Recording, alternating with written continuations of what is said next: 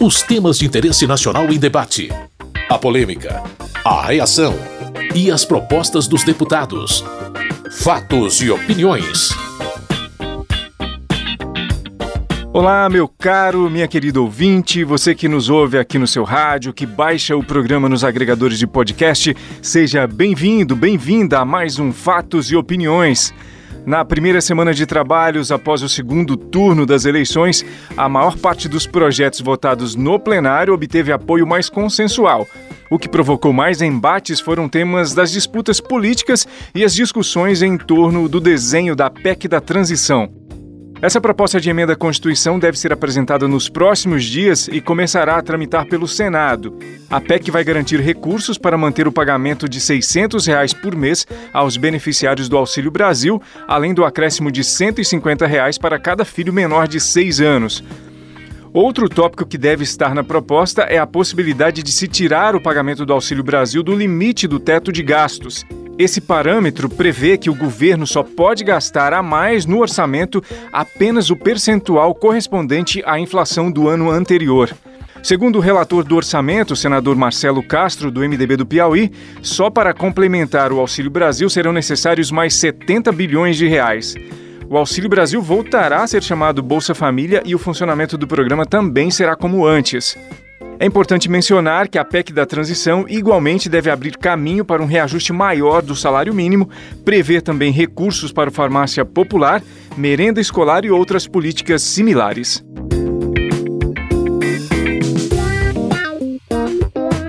Mesmo que a PEC ainda esteja em construção, o assunto acabou centralizando os debates no decorrer dessa semana. A crítica mais intensa foi quanto à possibilidade de se aumentarem os gastos do governo para além da quantidade de impostos arrecadados. Os defensores da proposta dizem que ela é essencial para atender às necessidades das pessoas mais vulneráveis. Zeca Dirceu, deputado do PT do Paraná, disse que a PEC da transição é o primeiro passo de um contexto de boas notícias para o Brasil. Finalmente, as boas notícias começam a voltar a fazer parte do dia a dia da vida do povo brasileiro. Reajuste real do salário mínimo, acima da inflação. Garantia do auxílio emergencial de 600 reais para cada uma das famílias no ano de 2023. Educação volta a ser a grande prioridade do país. Depois de seis, sete anos de cortes no orçamento, o orçamento da educação vai voltar a ser recomposto, vai voltar a crescer ano a ano. Nós vamos voltar a ter merenda escolar de qualidade, vamos voltar a estruturar o transporte escolar. Por outro lado, Vinícius Poit, do Novo de São Paulo, enxerga a PEC da transição como um problema para os cofres públicos. 200 bilhões de reais com pretexto de continuar o Auxílio Brasil, 600 reais, e com pretexto de fazer coisas que ele prometeu e não tinha dinheiro. Como é que o cara faz um plano, quer dizer, nem plano tinha, não sabia quem seria o Ministério da Economia, prometeu um monte de coisa, ó, só um detalhe, para entregar eu preciso de mais 200 bi. Pelo amor de Deus, errou na conta em 200 bilhões de reais. Isso é matemática básica, senhor presidente. Conta de mais e menos, tem que gastar menos do que arrecada. E quando você faz um plano, qualquer orçamento, faz na sua casa, você que está assistindo a gente, faz na sua empresa, faz na política, no gabinete, você faz um planejamento. Erra um pouquinho para mais, um pouquinho para menos, mas 200 bilhões de reais. Para a deputada Rejane Dias, do PT do Piauí, a iniciativa é um esforço para cuidar das pessoas que mais precisam. É uma PEC importantíssima para que a gente possa cuidar realmente daqueles que estão passando necessidade, daqueles que não têm o que comer. E nós não podemos achar que essas pessoas estão na invisibilidade. E o presidente Lula já disse: é uma questão de honra e de prioridade acabar com a fome nesse país. E o Congresso Nacional, nós que fomos eleitos aqui pelo povo de forma democrática para legislar em favor da nossa população, nós não temos o direito de virar as costas para aquelas mães de família, para os pais de família que estão estão precisando da continuidade do auxílio emergencial. Kim Kataguiri, do União Brasil de São Paulo, avalia que não há necessidade de se aprovar uma emenda à Constituição para obter os recursos necessários a esse tipo de política pública. Basta cortar na carne, coisa que o PT não quer fazer por causa do seu corporativismo e populismo, junto com a elite do funcionalismo público e junto também com uma elite empresarial que não vive de produzir, que não vive de gerar emprego e de renda, mas vive de fazer lobby dentro deste Congresso Nacional para obter privilégios e para obter privilégios tributários junto ao Palácio do Planalto e junto ao Congresso Nacional. A PEC, que eles estão chamando de PEC da transição, eu chamaria de PEC Argentina. É uma PEC que busca, na verdade, aumentar a inflação, aumentar a taxa de juros, endividar o nosso país em nome de uma falsa assistência social. O deputado Marcelo Ramos, do PSD do Amazonas, argumentou sobre a urgência de se aprovar a PEC da transição, mas alerta que ela deve ser bem específica. Por que eu digo que nós temos que ter dupla responsabilidade com a PEC da transição? A primeira é a responsabilidade de aprová-la, para que o compromisso político firmado em campanha e avalizado por 60 milhões de brasileiros possa se transformar em prática com a garantia dos recursos para o Bolsa Família e para o ganho real do salário mínimo. Mas, por outro lado, nós não podemos fazer da PEC de transição uma porteira por onde passará uma boiada. É preciso limitar a PEC de transição nos gastos relacionados aos compromissos de campanha do presidente Lula. A equipe de transição para o novo governo e o relator do orçamento, o senador Marcelo Castro, estão construindo o texto da PEC. A proposta vai começar a ser discutida no Senado. Fatos e opiniões. Outro tópico de muitos discursos nessa semana foi a decisão do Tribunal Superior Eleitoral de suspender as redes sociais de políticos e influenciadores acusados de espalharem informações falsas. Alguns parlamentares elogiaram a atuação do presidente do TSE, ministro Alexandre de Moraes, enquanto outros disseram que o ministro estaria ferindo a liberdade de expressão. Paulo Ganini, do Novo do Rio de Janeiro, fez críticas à atuação do ministro Alexandre de Moraes. Quem define o que é verdade? Verdade é algo que se constrói, ou algo que se verifica pela ciência, ou até pelo olho humano. Mas hoje no Brasil a gente tem alguém que define o que é mentira e o que é verdade. Mas não só ele define o que é verdade e o que é mentira, mas ele também tem o papel, o poder que ele mesmo auto-outorgou a ele de censurar quem ele acha que está falando a mentira. E esse indivíduo tem nome, tem nome e tem poder, um poder que não foi concedido a ele pelo povo, que foi concedido a ele por um ex-presidente que era vice e que nem mesmo eleito foi. E esse nome é Alexandre de Moraes. Eu posso discordar de muito do que está sendo falado e sendo feito no Brasil, eu jamais vou querer calar nem a população e tampouco parlamentares que foram eleitos pela população para representá-los e falarem aquilo que eles pensam. Isso sim chega perto de uma ditadura. Na visão de Marcelo Caleiro, deputado pelo PSD do Rio de Janeiro, o ministro Alexandre de Moraes deve ser reverenciado pelo trabalho à frente do Tribunal Superior Eleitoral. O ministro tem tido uma atuação irreprovável, uma atuação que é digna de nota e que vai ficar sem dúvida alguma para a história do Brasil como grande fiador da nossa democracia. Nós precisamos lembrar, sobretudo, que não é possível confundir liberdade de expressão com disseminação de notícias falsas. E muita gente, de maneira ardilosa, quer fazer com que a população acredite que, ao coibir a disseminação, a divulgação de notícias falsas e mentirosas, o que está se atacando é a liberdade de expressão. É claro que não, ao contrário. A liberdade de expressão ela só é garantida quando nós temos um ambiente democrático saudável, quando as pessoas conseguem se ouvir com base na verdade. Para José Medeiros, do PL de Mato Grosso, a atuação do ministro Moraes não é democrática. Eu sempre tive muito orgulho das nossas cortes, sempre tive muito orgulho de ver a competência, a qualidade do material humano do STF, do TSE. Cito, por exemplo, aqui o ministro Alexandre de Moraes, é um constitucionalista, um homem de conhecimento. Agora, eu não entendo como é que ele cai nesse abismo nessa tentação de transformar o país num país totalitário, onde as pessoas têm medo de falar, os jornalistas não sabem o que dizer para saber eu estou ou não estou dentro dos limites propostos pelo ministro Alexandre.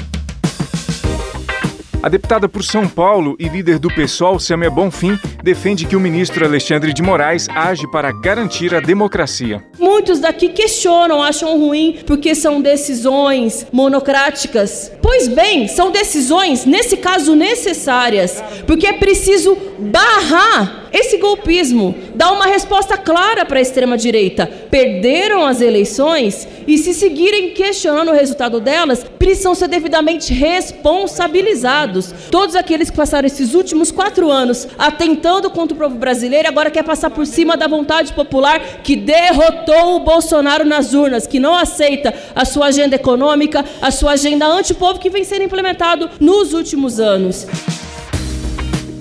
Carlos Jodi, do PL do Rio de Janeiro, entende como incorreta a iniciativa do TSE de suspender as redes sociais de alguns deputados. Um deputado eleito, Cabo Gilberto, e o deputado em exercício, Medeiros, deputado em exercício, ou seja, gozando das suas prerrogativas parlamentares, foi censurado pelo TSE. Aparentemente, os dois estariam cometendo grave crime de criticar o processo eleitoral. Alguns vão dizer que eles estariam questionando o resultado das urnas, questionando as eleições, ainda que estivessem questionando o resultado das urnas e das eleições, eles têm o direito constitucional previsto na Constituição da liberdade de expressão e o direito, o dever de uma prerrogativa parlamentar que é imunidade material. Que eu saiba, a gente ainda pode questionar as eleições. Pode se questionar sim as urnas, pode se questionar as eleições, pode se questionar o processo eleitoral. Fatos e opiniões. Ainda no aspecto mais político e como consequência do processo eleitoral, houve vários discursos sobre o relatório do Ministério da Defesa a respeito das urnas eletrônicas. Rogério Correia, do PT de Minas Gerais, comentou a expectativa em torno do documento. É impressionante como que a ultradireita não se conforma com a derrota eleitoral. Ficaram hoje o dia inteiro esperando o relatório das Forças Armadas, onde, segundo eles, poderia ser apresentada alguma fraude ou ilegalidade eleitoral. Absolutamente nada. O relatório do Exército Brasileiro e das Forças Armadas diz que não houve absolutamente nada de irregularidade irregular no processo eleitoral, assim como todos os outros que participaram da fiscalização do processo. Ou seja, não há mais desculpa para a ultradireita estar tão raivosa e pregando ditadura militar e golpes. Esse pessoal que faz isso age na ilegalidade e depois reclama da força da lei e do ministro Alexandre de Moraes. Na opinião de Marcelo Moraes, do PL do Rio Grande do Sul, o relatório do Ministério da Defesa não é o ponto mais importante do processo eleitoral. Tivemos acesso ao relatório das Forças Armadas em relação às urnas eletrônicas. E mesmo não tendo algo mais concreto no relatório, esse relatório também trouxe à tona de que sim, é possível fazer a alteração do resultado nas urnas e também trouxe a realidade de que o TSE não entregou, não deu acesso ao código-fonte para que se pudesse fazer uma auditoria mais profunda e averiguar se realmente houve fraude na eleição ou não. Fraude essa que, na minha opinião, já vem acontecendo há muito tempo. Começou lá atrás, quando o ministro Faquim, amigo de Lula, cabo eleitoral do PT e indicado pela Dilma, vai lá e cria uma tese de que o endereço aonde Lula havia sido condenado estava errado, descondena o então condenado Lula e permite que ele concorra nas eleições presidenciais. O deputado Otone de Paula, do MDB do Rio de Janeiro, falou que o momento é de seguir adiante. Subo a esta tribuna após a entrega do relatório das Forças Armadas ao Tribunal Superior Eleitoral, que não mostra nenhuma evidência de fraudes nas urnas eletrônicas e, sem essas evidências, qualquer movimento contrário ao resultado das eleições não será legítimo e nem democrático. É necessário, portanto, ainda que com a dor da perda, e com o sentimento de uma eleição não justa, virar a página e não esmorecer diante da derrota e ter a grandeza de parabenizar os vencedores, ressalvando todas as críticas que mantemos à forma com que o processo eleitoral foi conduzido. Com discurso similar, o deputado Alexandre Frota, do PROS de São Paulo, pediu o fim da animosidade política. Temos que ter o um entendimento, e essa casa principalmente, para que a gente possa caminhar para frente. O Brasil, ele precisa se libertar desse autoritarismo, dessa ditadura, dessa violência, dessa agressividade.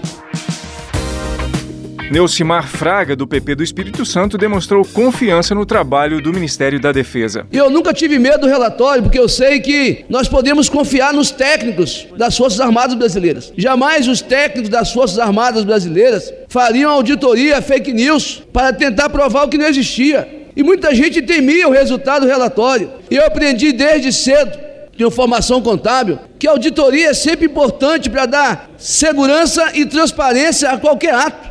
E os técnicos das Forças Armadas, usando de todas as suas habilidades e capacidade, tiveram a humildade de apresentar um relatório que mostrou que, olha, não houve fraude no processo eleitoral. Então, a partir de agora, está garantido que não houve manipulação das urnas eletrônicas do processo eletrônico. Ou confiamos ou não confiamos. Mostra segurança e transparência. Mas isso não quer dizer que não houve interferência do TSE no processo eleitoral. É isso. Essa foi mais uma edição do Fatos e Opiniões. Se você quiser saber mais a respeito dos debates e votações dessa semana, acesse o site www.câmara.leg.br. A sonorização do Fatos e Opiniões é de Tony Ribeiro. Muito obrigado por sua audiência, você que nos acompanha aqui no seu rádio, você que baixa o programa no seu agregador de podcast preferido. Tudo de bom e até a próxima edição. Fatos e opiniões. Os temas de interesse nacional em debate. A polêmica, a reação e as propostas dos deputados. Produção e apresentação: Carlos Oliveira.